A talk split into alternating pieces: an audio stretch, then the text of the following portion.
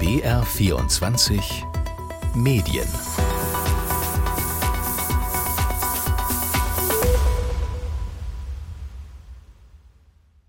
An Behördeninformationen zu kommen, das ist nicht immer leicht. Schon im normalen Leben braucht man Geduld. Wenn man in Warteschleifen hängt zum Beispiel oder immer weiter und weiter und weiter von A nach B nach C verwiesen wird. Ich bin Nina Landhofer und ich möchte heute klären, wie das bei Journalistinnen und Journalisten ist, deren Job es ja ist, Fakten herauszufinden und zu checken. Eigentlich gibt es ein Presseauskunftsrecht, aber oft ist auch das schwer durchzusetzen. Was bedeutet das für den Journalismus? Wir schauen gleich auf die Recherche von zwei Kollegen, die in den letzten Monaten einen harten Behördenkampf hinter sich haben, weil sie wissen wollten, wie viel Wasser in Franken dem Boden entnommen wird und von wem. Wie zeit- und geldintensiv auch regionale Investigativrecherchen sind, hören wir also gleich. Und ich habe mit einer Kollegin vom Recherchezentrum Korrektiv gesprochen, die viel Erfahrung auch mit Klagen gegenüber Behörden haben. Aber bevor wir ins journalistische Handwerk einsteigen, müssen wir vielleicht erst einmal klären, welche Rechte haben denn Journalisten? Welche Pflichten Behörden? Und was unterscheidet Bayern von anderen Bundesländern? Der Freistaat hat vor ein paar Jahren den Negativpreis verschlossene Auster bekommen. Dafür, dass es für Journalistinnen und Journalisten im Freistaat oft nicht leicht ist, an Behördeninformationen zu kommen. Vergeben wird der zweifelhafte Preis vom Netzwerk Recherche, eben für den Informationsblockierer des Jahres. Ich habe deshalb mit Dennis Amour gesprochen. Er ist Geschäftsführer des Bayerischen Journalistenverbandes, des BJV, und obendrein auch noch Jurist. Vor allem wollte ich erst mal wissen, wie ist denn die Rechtslage in Bayern? Grundsätzlich haben Journalistinnen und Journalisten, Presse und Rundfunk ähm, Auskunftsansprüche gegenüber Behörden. Und zwar aus dem äh, Landespressegesetz bzw. Bayerischen Pressegesetz. Es gibt in anderen Bundesländern auch Informationsfreiheitsgesetze. Die sind nicht pressespezifisch, sondern richten sich an jedermann. Allerdings gibt es ein solches Informationsfreiheitsgesetz in Bayern leider nicht. Gibt es denn Unterschiede, wenn man bei lokalen Behörden oder auf Landes- oder Bundesebene nachhakt? Ja, die kann es durchaus geben. Also vor allen Dingen jetzt am Beispiel Bayern.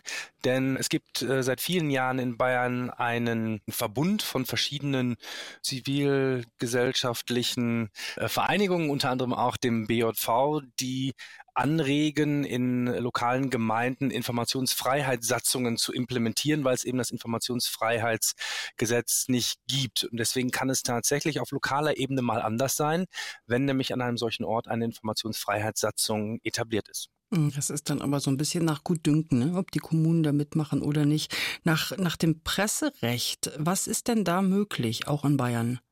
In Bayern kann sich jedes journalistische Medium, egal ob Rundfunk, Print oder ähm, auch Telemedium ähm, auf das entweder Pressegesetz äh, berufen oder auf den äh, Medienstaatsvertrag und hat demnach einen Anspruch auf Auskunft gegenüber den Behörden, heißt also vor allen Dingen konkrete Fragen und darauf konkrete Antworten. Je konkreter die Fragen, desto besser. Problematisch wird es dann, wenn es darum geht, dass man ganze Aktenbestände oder Unterlagen zur Durchsicht haben möchte. Das geht in Bayern tatsächlich nicht. Geht das denn in anderen Bundesländern? Das geht in anderen Bundesländern auf Grundlage der Informationsfreiheitsgesetze. Die sehen grundsätzlich vor, dass man auch bestimmen kann, auf welchem Wege man eine entsprechende Information haben möchte. Also ob man Unterlagen, ob man vorbeikommt und einsehen möchte, ob man eine schriftliche Auskunft möchte oder ob man gar eine Abschrift der Unterlagen haben möchte. Und zumindest beim Informationsfreiheitsgesetz des Bundes ist es so, dass nur aufgrund gewichtiger Gründe die Behörde ähm, einem diesen Wunsch verwehren kann. Und was sind so gewichtige Gründe? Was wird da so angeführt? Unter anderem zum Beispiel kann es auch mal der Aufwand sein.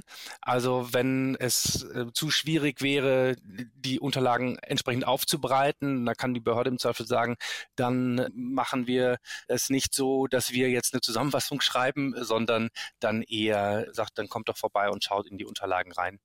Was kann man denn da machen, wenn sich da Behörden auf Stur stellen und immer wieder irgendwelche Ausflüchte benutzen? Gut ist man als Journalistin und Journalist immer beraten, die rechtlichen Rahmenumstände zu kennen. Denn oft habe ich so den Eindruck, dass Behörden es einfach mal versuchen, indem sie einfach mal schneller Nein sagen, als sich zu überlegen, wie sie es denn realisieren könnten. Und da hilft es in der Regel den Beteiligten dort ein wenig auf die Sprünge zu helfen, warum, auf welcher Grundlage man denn die Auskunft beziehungsweise die Einsichtnahme begehrt. Das zum einen. Zum anderen, wenn es denn gar nicht anders geht, muss man sich rechtliche Unterstützung besorgen, was für große Rundfunkanstalten und Medienhäuser sicherlich nicht das große Problem ist. Für freie Journalistinnen und freie Journalisten, die im Zweifel auf eigene Hand recherchieren, dann aber eben doch mal. Da ist es dann so, da stellen wir uns als Journalistenverband ähm, zur Verfügung, beraten und greifen im Zweifel auch ein, wenn es im Zweifel auch mal gerichtlich werden muss. Warum hat denn Bayern noch kein Informationsfreiheitsgesetz? Das ist eine gute Frage, die wir auch immer wieder der bayerischen Staatsregierung stellen, erst äh, zuletzt noch.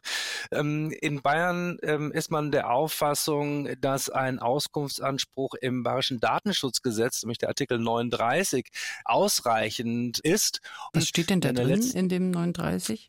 In dem 39 steht drin, dass jeder das Recht hat auf Auskunft über den Inhalt von Dateien und Akten öffentlicher Stellen, soweit man ein berechtigtes, nicht auf eine entgeltliche Weiterverwendung gerichtetes Interesse glaubhaft darlegen kann.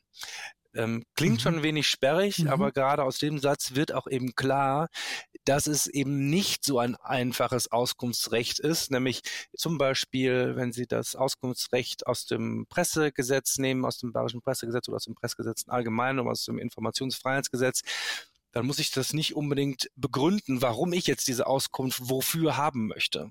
Hier muss ich aber erstmal ein entsprechendes Interesse glaubhaft machen. Das ist eine. Das zweite ist, dass die Auskunft nicht auf eine entgeltliche Weiterverwendung gerichtet sein darf. Das mag zwar weit ausgelegt werden, bedeutet also, ich darf sie eigentlich nicht kommerziell verwerten, diese, diese Auskünfte. Das mag man vielleicht frei und weit auslegen, aber man ist immer so ein bisschen darauf angewiesen, dass die Behörde das dann auch so sieht und durchgehen lässt. Und ähm, die bayerische Staatsregierung ist äh, der Auffassung, dass dieses Auskunftsrecht aus Artikel 39 ausreichend ist und äh, geht obendrein davon aus, dass ein Informationsfreiheitsgesetz auch den Bedürfnissen der Bürgerinnen und Bürger gar nicht so zu Pass kommt, denn die seien eher mal überfordert mit dem weitläufigen Ausmaß von Akten und deren Inhalten. Und wenn man dann nicht geübt sei, dann sei es eben schwierig, damit zurechtzukommen. Und deswegen reicht der Artikel 39, wo dann die Staatsregierung auf entsprechende Anfragen oder die Behörden auf entsprechende Anfragen antworten. Hm, da traut man das den Bürgerinnen und Bürgern also einfach nicht zu. Bayern ist aber, glaube ich, eines der wenigen Bundesländer, die noch kein Informationsfreiheitsgesetz haben, oder? Man muss es drastischer formulieren. Mit Ablauf dieses Jahres wird Bayern das letzte Bundesland sein, was kein Informationsfreiheitsgesetz hat. Bislang hatte sich auch Sachsen noch geweigert, eins einzuführen, aber mit dem September 2023, wenn ich es richtig im Kopf habe, wird auch in Sachsen ein Transparenzgesetz eingeführt werden ist ja bayerischer Landtagswahlkampf. Jetzt appellieren wir mal an die einzelnen Parteien. Vielleicht tut sich ja bei uns auch noch was. Bisher aber ist es so, Bayern hinkt hinterher und es ist oft eine komplexe Angelegenheit, Anfragen so zu formulieren, dass sie auch erfolgreich sind. Das haben wir gerade gehört. Da muss man also schon fast Jurist sein, wenn man da irgendwie durchsteigen will. Dennis Amur, Geschäftsführer des Bayerischen Journalistenverbandes, hat erklärt, was die Basis ist für so viele alltägliche Presseanfragen, die wir Journalistinnen und Journalisten täglich an Pressestellen und Ämter stellen. Nicht ganz alltäglich wurde eine Recherche von einigen BR-Kolleginnen und Kollegen und der Mainpost. Da sollte es ums Wasser im trockenen Unterfranken gehen. Mit Angelika Kleinhens von der Mainpost und Pirmin Breninek vom BR-Studio Würzburg habe ich über die Recherche gesprochen, die Monate gedauert hat. Was wolltet ihr denn eigentlich wissen vor eurer Recherche? Was war eure Ausgangslage? Naja, die Ausgangslage bei uns war, dass wir einfach einen extrem trockenen Sommer 2022 in Unterfranken erlebt hatten mit einer riesigen Dürreperiode, also drei Monate, wo es kaum geregnet hatte und gleichzeitig gab es einfach Landwirte zum Beispiel, aber auch Industrieunternehmen, die Entnahmerechte bei uns haben und Wasser entnehmen dürfen und wir haben damals gemerkt, wir wissen eigentlich so gut wie gar nichts darüber und haben uns dann gemeinsam entschlossen, hey, da wäre es doch mal spannend nachzufragen. Also wie viel dieser Entnahmen gibt es denn? Wo wird überhaupt entnommen? Ist das jetzt Landwirte? Sind das Industrie? Sind das vielleicht auch Sportvereine? Das wollten wir einfach mal herausfinden und los ging es dann so September, Oktober 2022. Wenn ich es richtig im Kopf habe, Oktober 22 haben wir die ersten Anfragen verschickt. Das heißt, Oktober, November, Dezember bis jetzt hat er schon irgendwie fast ein halbes Jahr dran gesessen eigentlich, ne? Ja, genau, genau. Also es war sehr langwierig und ich hoffe, dass das Ergebnis das Ganze wert war. Angelika, wie war denn dann erstmal so die Antwort, nachdem ihr losgelegt habt? Ja, also wir haben ja schon antizipiert, dass es vielleicht Widerstände geben könnte und haben deswegen versucht, die Anfragen an die Landratsämter und kreisfreien Städte möglichst konkret zu formulieren, möglichst einheitlich. Wir haben eine Excel-Tabelle erarbeitet und wollten eben genau anhand dieser Excel-Tabelle abfragen, wer darf wo wie viel Wasser entnehmen, wofür, äh, seit wann, wie lange noch und wie viel haben sie tatsächlich abgepumpt 2018 bis 2021. Also wir haben eigentlich gedacht, wir sind äh, ziemlich auf der sicheren Seite. Jedes Landratsamt weiß, was sie da eintragen müssen in unsere Tabelle und haben sozusagen am Ende schön einheitliche Daten. Das war unsere erste Idee. Doch es kam etwas anders. Erzähl, wie ging es weiter? Also zuerst haben sich eben nicht die Landratsämter und kreisfreien Städte bei uns zurückgemeldet, sondern tatsächlich die Regierung von Unterfranken und das mehrfach. Wie erklärt ihr euch das denn? Dass das quasi gleich auf, auf, auf eine andere Ebene gehievt wurde? Also der Tenor war, was wollt ihr denn überhaupt mit dieser Anfrage bezwecken? Was soll das dann überhaupt? Äh, wollt ihr quasi unsere Arbeit machen und eine Datenbank erstellen? Wir könnten doch als Journalisten die Daten eh nicht interpretieren. Und warum überhaupt die Mainpost mit dem BR zusammenarbeitet, was das überhaupt soll? Wir haben es eben schon ähm, von Dennis Amour gehört vom BJV der auch zitiert hat, die bayerische Staatsregierung, die quasi, was das Informationsauskunftsgesetz angeht, den Bürgern nicht zutraut, die Informationen mit denen umgehen zu können, dann habt ihr das jetzt sozusagen auf journalistischer Ebene ja auch so vor den Latz bekommen. Genau, und vor allem war es aus unserer Sicht halt absolut unbegründet, weil wir natürlich in den Gesprächen auch immer wieder deutlich gemacht haben, also wir werden uns das natürlich einordnen lassen, wir werden mit Experten sprechen, wir werden mit den Wasserwirtschaftsämtern beispielsweise sprechen.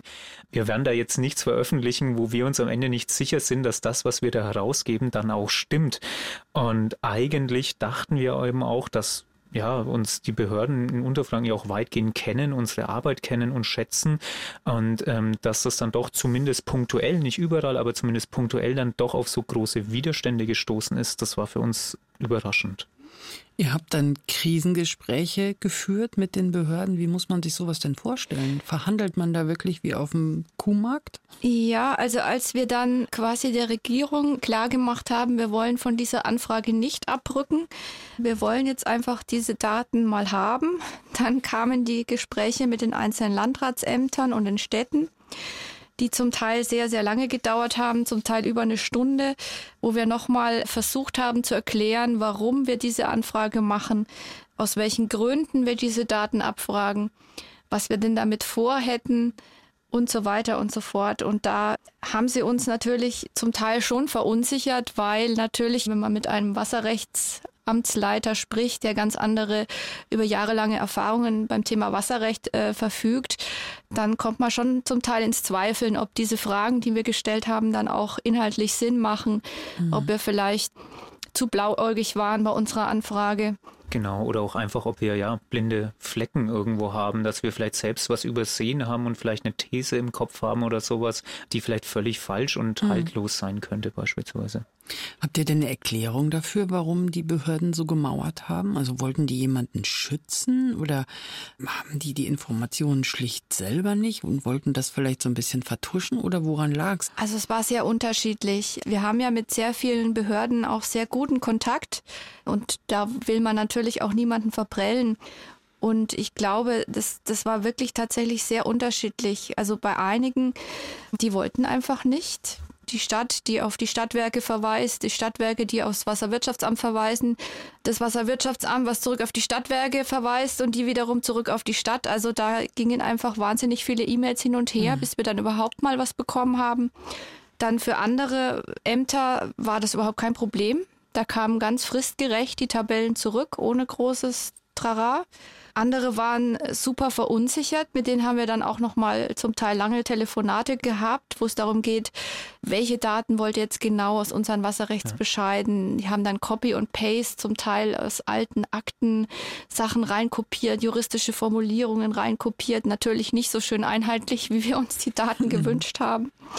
Und andere waren einfach heillos überfordert aufgrund von Personalmangel. Also die haben einfach auch nicht die, die Zeit gehabt oder den Willen, sich die Zeit dafür zu nehmen, neben ja. ihrer täglichen Arbeit.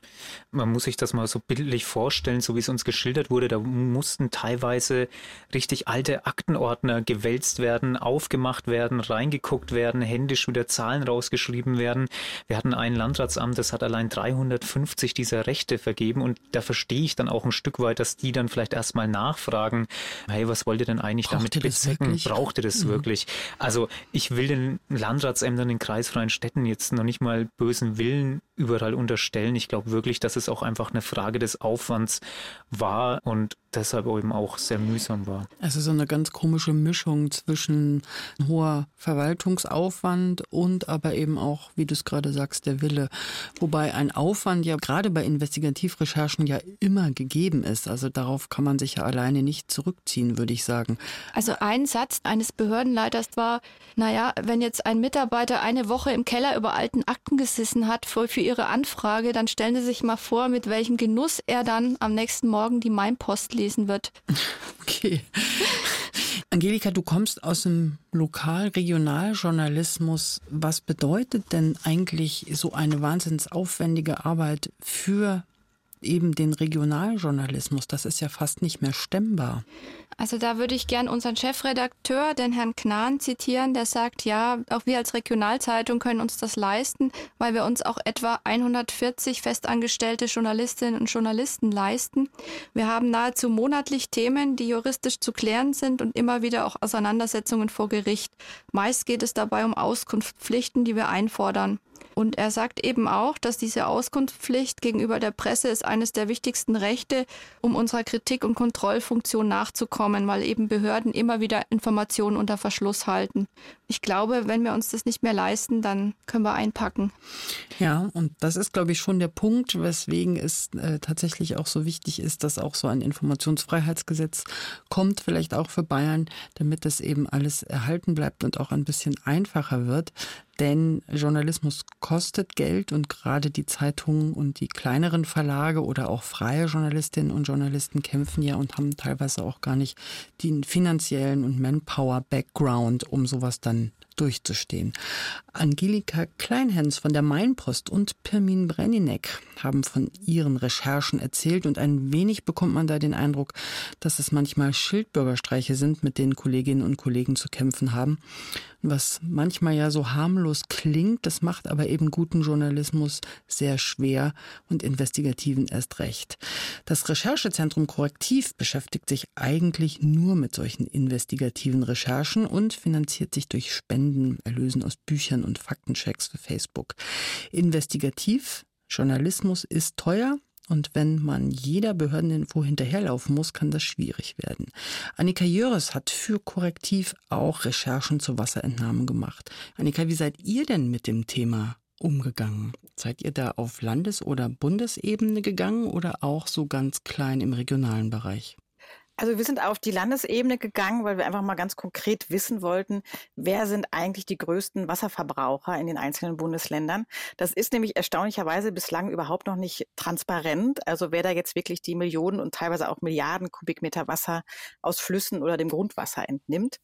Und ja, so haben wir dann an alle Bundesländer unsere Anfrage geschickt. Erstmal gutgläubig sozusagen, dass sie uns sicherlich diese sehr wichtige Information gerade in Zeiten der Dürre zur Verfügung stellen würden. Dem war aber nicht so. Also da wurde sehr mhm. unterschiedlich drauf reagiert. Einige haben sie sofort uns geschickt, also sozusagen die Top-Ten-Liste, die wir eingefordert hatten. Bei anderen hat das sehr viel länger gedauert.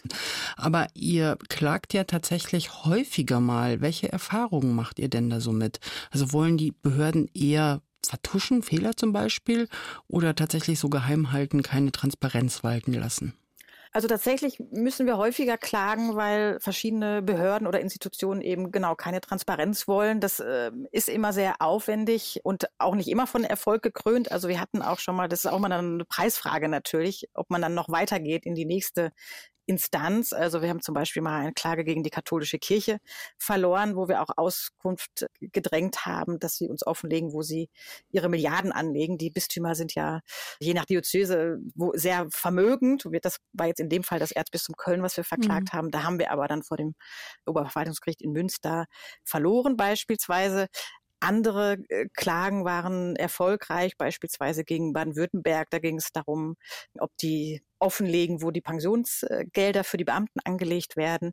Also da haben wir ganz unterschiedliche Erfahrungen mhm. gemacht, aber es ist immer ein ziemlich langer Prozess, weil natürlich versucht man erst ohne sozusagen diese Gerichtsandrohung und ohne Juristen zurechtzukommen und verweist nochmal auf die entsprechenden Paragraphen im, mhm. im Pressegesetz und äh, sagt immer mal wieder, dass darauf hat die Öffentlichkeit aber einen Anspruch, es ist eine wichtige Information, bitte stellen sie zur Verfügung.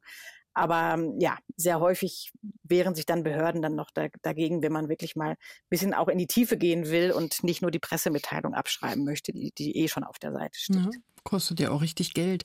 Was macht das denn mit Journalismus, wenn man immer erst diesen Fakten hinterher rennen muss oder eventuell mit Klagen drohen muss?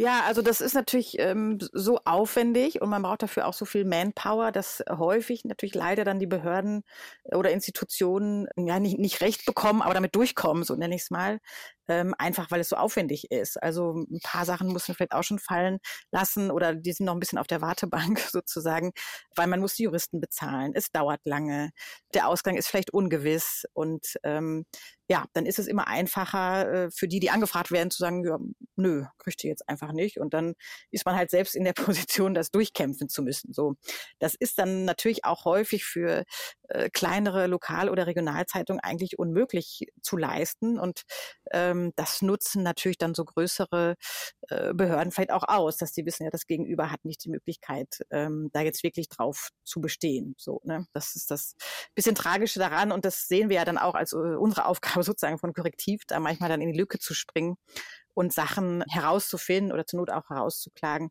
für die andere vielleicht gar nicht die, die nötige Zeit haben.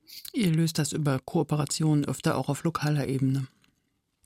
Genau, also das ist ja auch ein bisschen so die, die Idee von Korrektiv, dass wir äh, teilweise Recherchen zusammen machen oder wir recherchieren erst und geben dann die Resultate sozusagen kostenlos oder einvernehmlich einfach an Lokal- und Regionalmedien weiter, einfach weil wir denken, es ist immer gut, wenn wichtige Sachen, Grundwasseratlas hatten wir zum Beispiel letztes Jahr konzipiert, wo man halt so auf Stadtebene jeder nachgucken kann, äh, wie die Grundwasserpegel sich entwickelt haben. Ähm, das haben wir dann mit, mit Dutzenden Medien geteilt und ja, so, so lohnen sich dann auch sehr aufwendige Recherchen, wenn man weiß, dass die hinterher dann ganz breit äh, gelesen werden können. Mhm. Jetzt haben wir ja das Presserecht und die Informationsauskunftsgesetze, Umweltinformationsgesetze. Ist Deutschland denn da transparent genug?